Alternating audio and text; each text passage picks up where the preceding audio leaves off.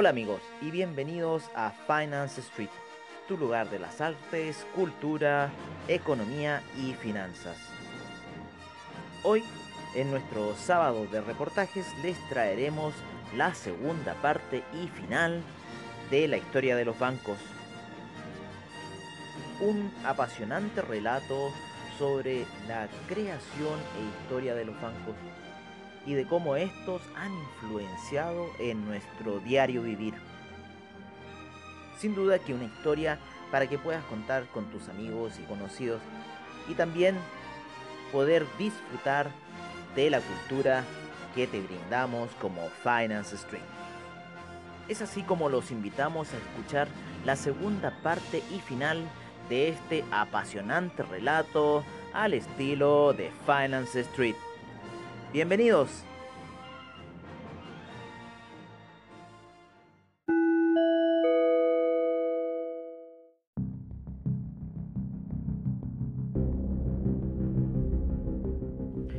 Sin duda que los bancos hacen mover el mundo en el cual vivimos hoy. Son las transacciones y diversos cambios que hacemos de las cosas o del mismo dinero lo que hace que funcionemos como un sistema. Por otro punto es sin duda la religión un factor muy importante ya que controla la ideología de las personas. Y es este factor lo que las personas no pueden separar de sí y hacerlo llevar hacia el sistema de transacciones. Por una parte está la ideología de cómo nosotros vivimos y por otra parte está lo que llamamos el diario vivir, que ese diario vivir son sin duda un sinfín de transacciones que hacemos para obtener dinero y con eso generar nuestro vivir en base a las distintas comodidades que nosotros vamos teniendo a medida que vamos viviendo.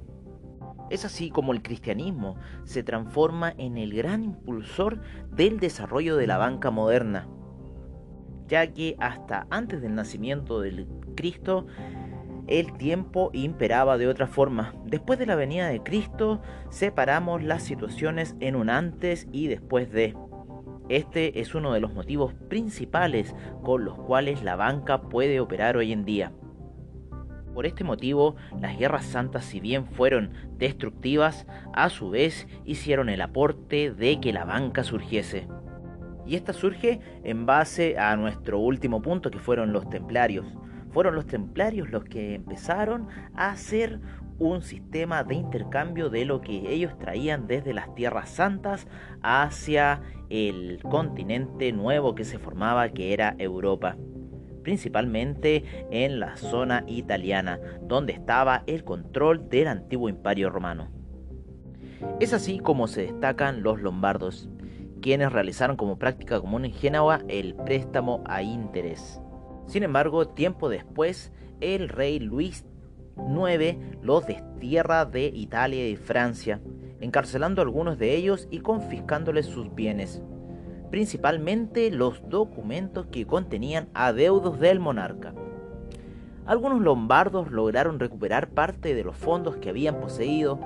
Gracias a eso, se dirigieron y establecieron en Inglaterra, en una calle que harían famosa por sus destacadas actividades bancarias, misma que fuera reconocida como el centro bancario de esa ciudad y que llevara por nombre Lombard.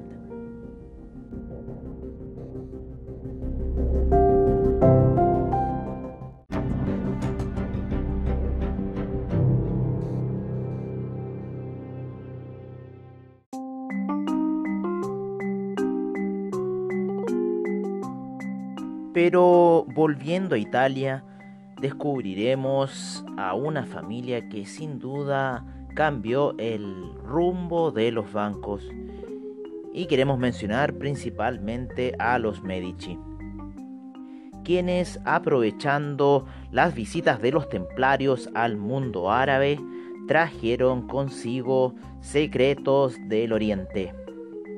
Es así que en base a estos secretos logran hacer surgir una gran fortuna que los llevará a hacer el Banco de Medici. Los Medici fueron una de las familias más importantes del periodo que vendría entre la Edad Media y lo que es el Renacimiento, ya que esta familia fue la mecena de muchos grandes artistas y científicos que vendrían a cambiar el rumbo de la humanidad, como también se hicieron de gran poder político y económico de la sociedad, llegando dos de sus descendientes a ser los cabeza y monarca de la religión cristiana. Sin duda que mencionamos a los Medici, ya que es una de las familias que supo encontrar el verdadero significado de la riqueza. Y es gracias a esta riqueza que ellos lograron descubrir con el cual la humanidad pudo resurgir de ese antiguo pasado griego, como también avanzar hacia el nuevo mundo que se estaba descubriendo en América. Sin el surgimiento del renacimiento, sin duda que la banca sería algo a lo cual no estaríamos acostumbrados. Es por eso que el paso del tiempo es testigo de la transición de grandes eventos que dieron paso a la época moderna. Los descubrimientos y colonización de América, la formación de estados europeos, la unificación de monedas e instituciones, las constantes guerras entre ellos, la irrupción del oro proveniente de América, el crecimiento y la posterior decadencia de España, los avances de Inglaterra, Francia y Holanda, la pérdida de la primacía en las ciudades italianas lejanas de rutas oceánicas y expansión del comercio internacional, todos y cada uno de dichos eventos intervienen de algún modo en las funciones bancarias.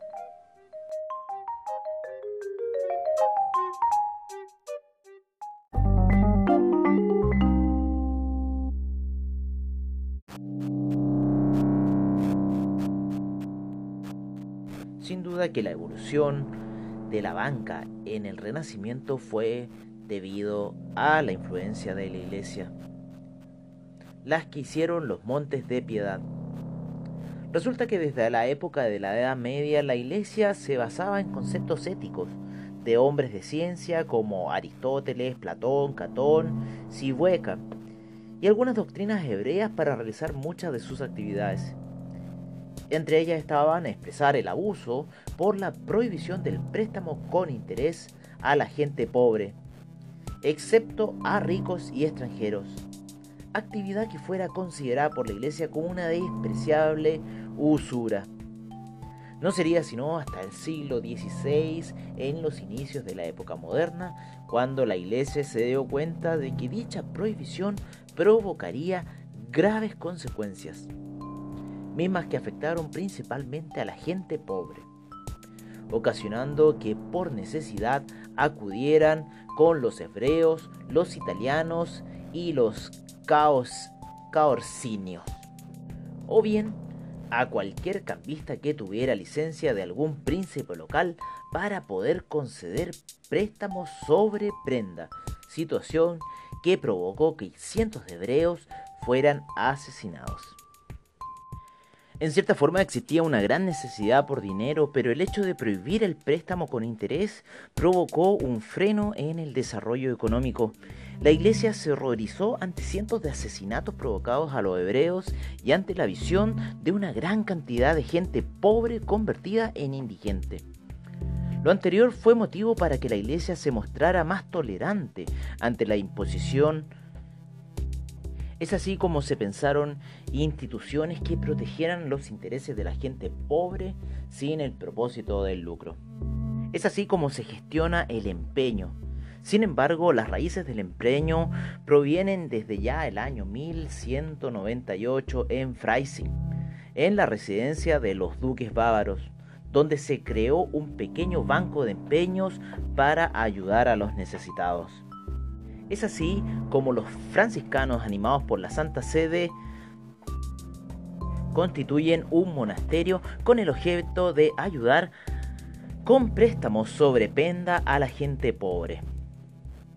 Todas estas instituciones tenían el carácter de montes prestatis, en oposición a los montes profanis, que perjudicaron a gran cantidad de personas y en general a todo el desarrollo económico. Pero sin duda que los grandes descubrimientos, las grandes guerras y movimientos populares, la moneda de oro que fuera el medio de cambio de los últimos siglos, la Edad Media y sustituida por monedas de plata, la existencia de las rapiñas provocaron que cambiara el rumbo del desarrollo económico. Los tráficos marítimos cambiaron del Mediterráneo al Atlántico, debilitándose por causa de las guerras. El cambio de moneda provocó alteraciones por el valor del título y peso de las mismas. Finalmente los saqueos y robos agravaron ya la difícil economía que se venía en los estados europeos.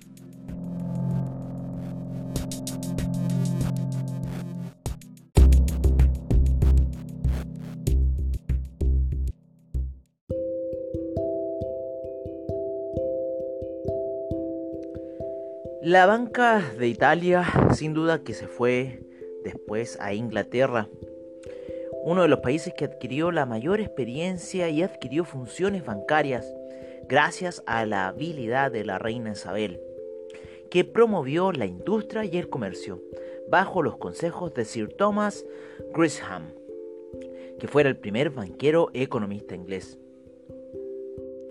A finales del siglo XVII pudo surgir el Banco de Inglaterra, cuyo nombre real fue The Governor and Company of the Bank of England, basado en una ley financiera que instituía nuevos impuestos asegurando a quienes aceptaron anticipar al Estado 1.200.000 libras esterlinas a valer sobre dichos impuestos la prerrogativa de comerciar en letras de cambio y metales preciosos, de conceder préstamos sobre mercancías, de emitir billetes de cambio y de recibir depósitos.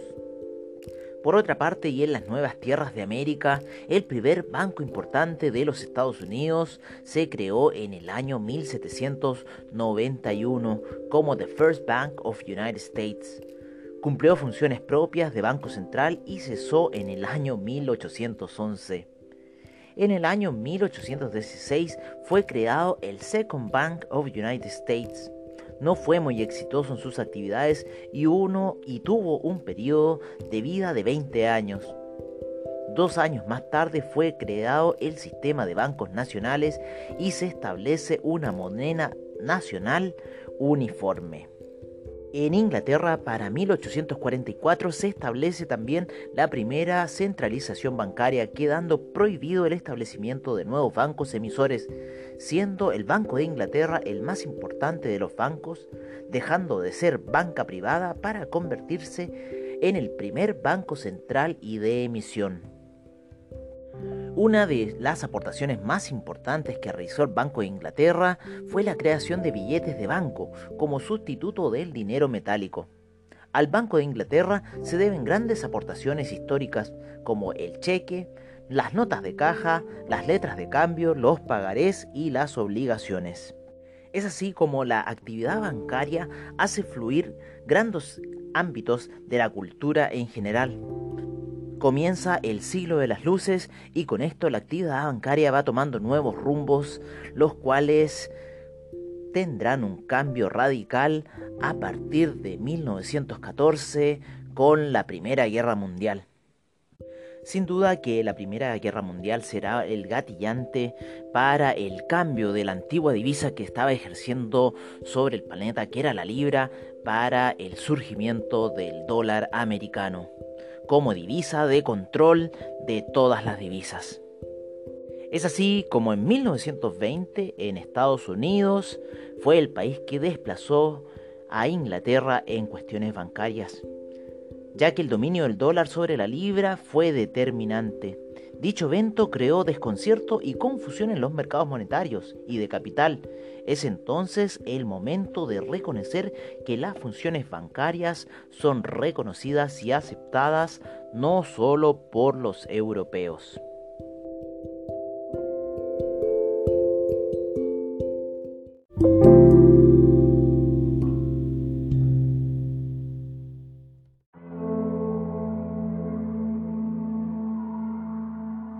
Después de la Primera Guerra Mundial, los bancos surgen con un vuelco inesperado.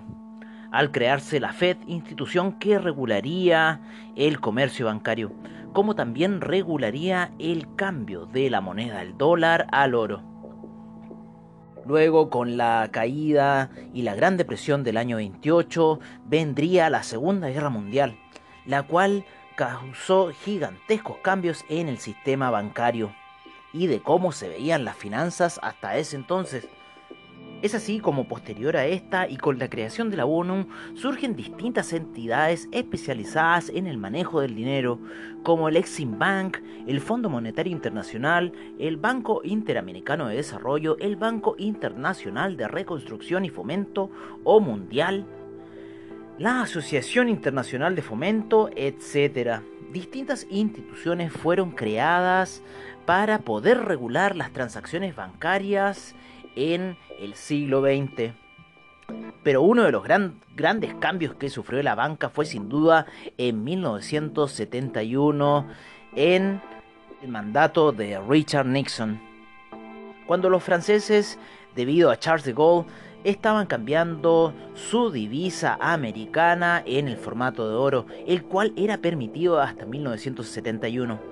Sin embargo, Richard Nixon se dio cuenta de esto e hizo un cambio radical con el cual se crearía finalmente el dinero fiat.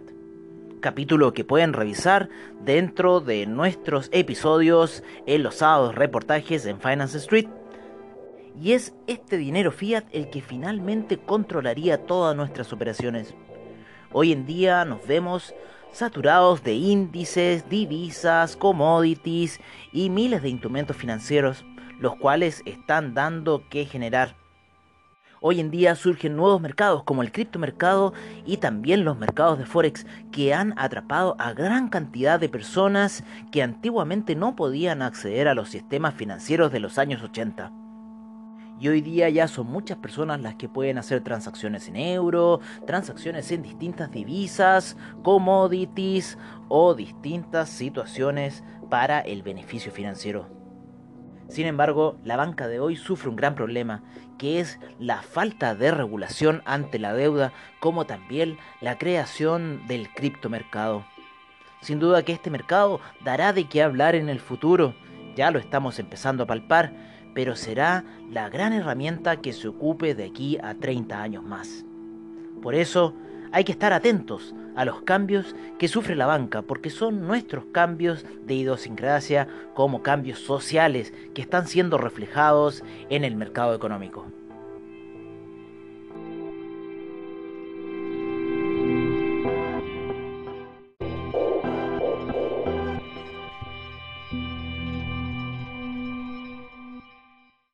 Bueno amigos, eso ha sido todo en la historia de los bancos en nuestra segunda parte final. Esperamos les haya gustado este episodio, ya que pusimos mucho de nuestro esfuerzo para poder resumir la compleja historia que son las finanzas y la banca. Sin duda un tema que desconocía, pero sin embargo te hayas profundamente involucrado en él. Desde ya agradecemos su sintonía, como también el tiempo que prestan para escuchar estos podcasts de sábados de reportajes. Los esperamos la próxima semana con un interesante y nuevo reportaje aquí en Finance Street. Desde ya les damos el más cordial de nuestros saludos y los esperamos el próximo sábado en Finance Street para un nuevo sábado de reportajes. Hasta pronto amigos. Thank you.